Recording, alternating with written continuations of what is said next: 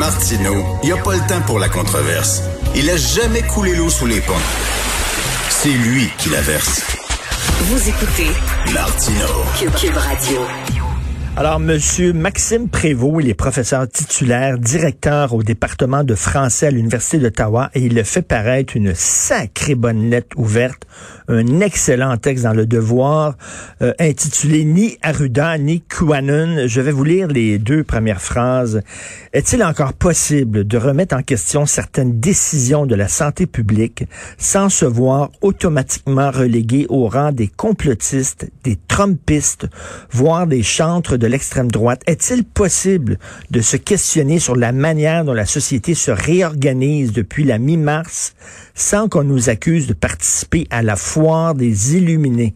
Il est avec nous, M. Maxime Prévost. Bonjour. Bonjour, M. Martineau.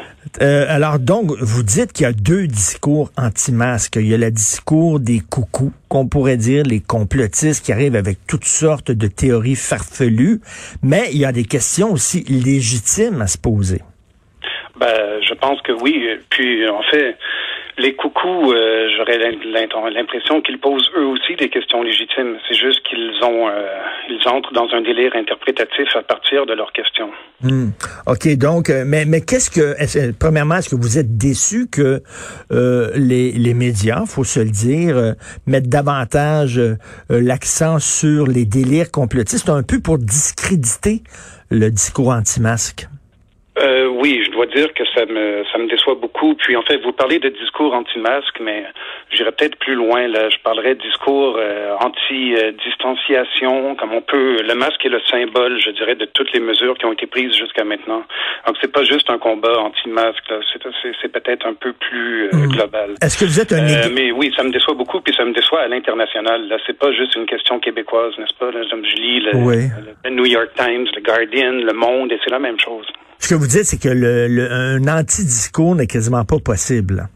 En ce moment, ça semble être un peu verrouillé. Et ce que j'ai cru constater par la réception de mon texte, c'est que plusieurs personnes espèrent que ça se déverrouille. Euh, c'est quoi la réception de votre texte? Quel genre de message vous avez reçu? Ben, c'est-à-dire que j'ai vu que qu'il était parmi les textes les plus lus hier dans le ben Devoir. En fait, c'était le plus lu. Il y avait beaucoup de commentaires, beaucoup de partages sur les médias sociaux.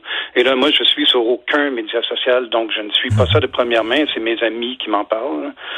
Donc, j'ai constaté qu'il y avait effectivement, euh, euh, disons, une réception. Euh, il y a beaucoup de gens qui qui m'insultent et qui disent qu'est-ce qu'un prof de littérature a à faire, à se mêler de ces questions-là. Mais j'ai surtout senti qu'il y avait beaucoup d'enthousiasme par rapport aux questions que je posais. Ben là, un prof de littérature, vous êtes un citoyen, et comme n'importe quel citoyen, vous avez le droit de vous poser des questions.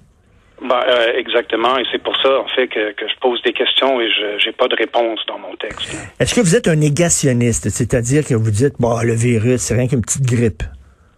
Euh, pas un négationniste. Je pense qu'il y a effectivement eu euh, qu'il y a le virus qui court, qui a couru. Euh, on a un nouveau virus dans la gamme des virus qui attaque l'humanité. Ceci dit, j'aurais tendance à relativiser la dangerosité et la gravité du virus. Je pense qu'on a eu une crise qui était liée à un nouveau virus qui arrivait en pleine saison de la grippe, mais aussi une crise relative à la manière dont on a géré la crise, si vous voulez. Donc une crise, si vous voulez, de nos réseaux euh, de personnes âgées. Et pas seulement au Québec, à l'international. Et là, ce que vous dites, vous posez plusieurs questions très pertinentes, il faut vraiment le dire.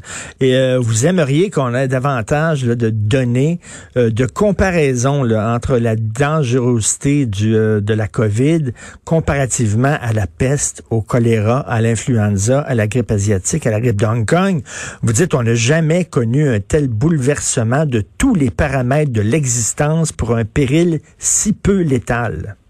Ben, peut-être particulièrement l'influenza. Donc, on parle de la grippe espagnole de, de 18-19, là, comme ça. Voici une épidémie qui, qui, euh, qui, a fait une cinquantaine de millions de morts à travers le monde, qui tuait les gens de tous les âges, euh, de, de, de de toutes les euh, de toutes les origines, comme c'était vraiment une faucheuse. Hein. Hmm.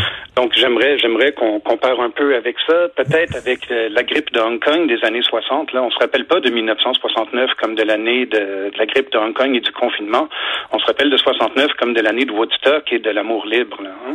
Mais mais mais mais peut-être que bon, vous dites il y, a eu énormément de morts lors de la grippe espagnole, la grippe de Hong Kong, et on n'a pas pris des mesures aussi drastiques. Mais je pourrais revirer la question puis la retourner à l'envers, puis vous savez certainement où je veux aller. C'est-à-dire que si on avait pris justement les mesures drastiques que nous prenons aujourd'hui, ben peut-être qu'il y aurait eu moins de morts.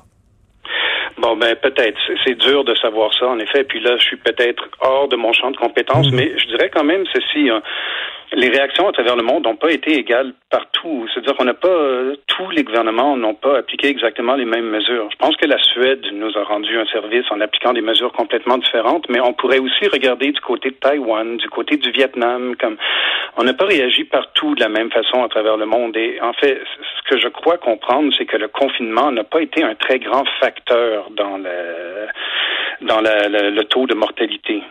Bon, est-ce qu'on peut aussi euh, appliquer euh, une grille qui a été euh, des méthodes qui ont été utilisées par un pays, appliquer ça à un autre pays? Vous savez, la Suède, ce sont des gens très disciplinés. La alors qu'ici, on est un peu plus cow-boy. les Suédois, oui, ont appliqué cette méthode-là parce qu'ils étaient capables d'appliquer cette méthode-là. C'est des gens qui, je reviens là-dessus, qui sont très, très, très disciplinés, les Suédois. même chose avec les Asiatiques aussi. Nous, je sais pas si. Vous, vous rappelez au Québec, on avait fait une étude euh, à, à, partir des téléphones intelligents et du big data. On avait fait une étude du confinement à travers les 50 États américains, les 10 provinces canadiennes, puis les Québécois étaient les plus disciplinés de loin. Là. Ils hmm. arrivaient en première position, et pourtant c'est nous qui avons été l'épicentre de la mortalité. Et euh, est-ce que, est-ce que, qu'est-ce que vous aimeriez qu'on fasse? C'est-à-dire qu'on laisse davantage de place, qu'il y ait un débat public?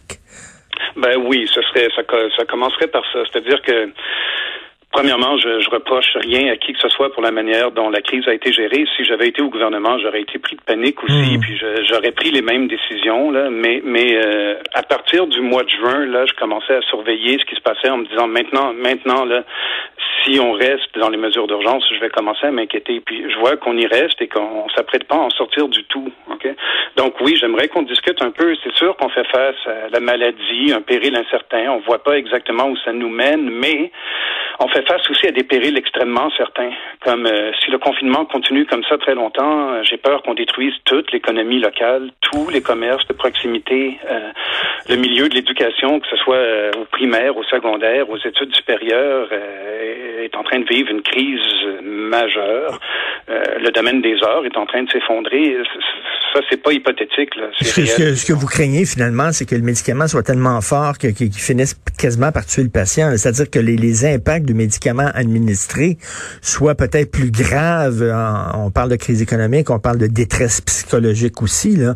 Euh, euh je vois, moi, mon fils, 12 ans, très, très anxieux. Euh, euh, ma, ma, fille de 11 ans, sa vie est devenue un enfer là, à partir du mois de mars, enfermée dans sa chambre pendant plusieurs mois pas voir ses amis, pas hmm. voir sa grand-mère, comme c'est triste. Là. Ben oui, non, non, c'est vraiment. En fait, j'aimerais, mais mais je suis, je veux pas imposer la réponse, mais je pense qu'on peut légitimement se demander si le remède est plus grave que le mal. Ben justement, et c'est, je trouve, l'importance de votre texte, c'est vous posez des questions, puis on a le droit de se poser des questions, et, et c'est surréaliste. Moi, j'ai, l'impression, euh, euh, j'ai l'impression, M. Prévost, que on, vit tous un genre de stress post-traumatique. Euh, on, vraiment, ce qu'on vit, c'est, ce n'est pas normal.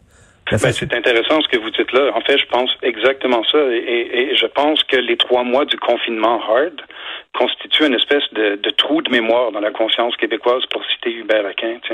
Parce que j'ai l'impression que les gens s'en rappellent plus, on n'en parle plus, c'est un peu tabou, c'est un peu occulté, mais, mais il faudrait quand même y réfléchir. Mais c'est pas en changeant. J'aimerais bien. Je parlais là, les gens qui sont allés au karaoké. Là, euh, je peux comprendre qu'on est tanné, qu'on s'ennuie de la vie d'avant, on s'ennuie des libertés qu'on avait, qu'on n'avait plus. Euh, mais c'est pas en faisant comme si le virus n'existait pas qu'il n'existera plus. Là. Bon, ben, il faut être responsable. Il y a un certain nombre de, mesures qui sont sans doute légitimes. Hein. Comme, par exemple, je suis pas contre le port du masque dans les transports en commun, dans le mm. métro semble je pense qu'on peut effectivement s'inquiéter des avions. Euh, je pense que les, rassemblements sportifs euh, qui réunissent 40 000, 40 000 personnes sont, peut-être un peu euh, suspects de dangerosité en ce moment. Donc, je, je nie pas tout, mais on est allé très, très loin. Puis on reste très, très loin en ce moment. Et, j'aime bien la, finale de votre texte. Vous dites, je ne suis pas l'OMS, mais je ne suis pas Donald Trump. Je ne suis pas Horacio Arruda, mais je ne suis pas non plus QAnon. Est-ce qu'on peut poser des questions? Et je pense qu'il y a beaucoup de gens qui se sont reconnus dans votre texte parce que j'ai regardé encore ce matin, vous étiez toujours le texte le plus lu euh, dans le Devoir et ça fait déjà euh, quelques jours euh, qu'il a été publié. Là. donc, j'invite les gens à aller là. Ce que vous voulez, c'est que les gens se posent des questions, qu'on a le droit de se poser des questions, pour arrêter de dire que nécessairement les gens qui posent des questions sont des coucous, sont des négationnistes, sont des gens qui pensent que c'est rien qu'une petite grippe. Ce n'est pas vrai. Entre mon Dieu, j'ai peur, puis il faut euh, porter un scaphandrier et je me fous de tout, je vais aller chanter du karaoké. Il y a comme un entre-deux. Donc, Maxime Prévost, le texte s'intitule Ni Arruda, ni Kohanon. D'ailleurs, vous êtes assez courageux hein, parce que vous êtes euh, directeur d'un département, département d'une université. Euh, de publier ce genre de texte-là, ça prend un certain courage, non? Euh, non, mais vous savez, j'ai la permanence universitaire et c'est exactement à ça que sert la permanence universitaire. On peut pas me virer. Là. si j'allais si donner mes cours tout nus, on me mettrait en congé de maladie. non, mais écoutez, il y a des professeurs qui perdent leur job juste parce qu'ils ont cité le, le, le, le titre euh, d'un livre de Pierre Vallière. On ne sait jamais à notre époque. Là. Ah, ouais, mais ça, ça, ça, c'est une autre histoire. Oui complètement scandaleuse. Oui, mais oui, non, en fait, on pourrait peut-être me retirer la direction du département, mais, mais je m'en plaindrais pas. non, mais en tout cas, il y a des gens qui vous défendraient, M. Prévost. Maxime Prévost, excellente lettre. Merci beaucoup. Oui, merci beaucoup, M. Merci, Au revoir.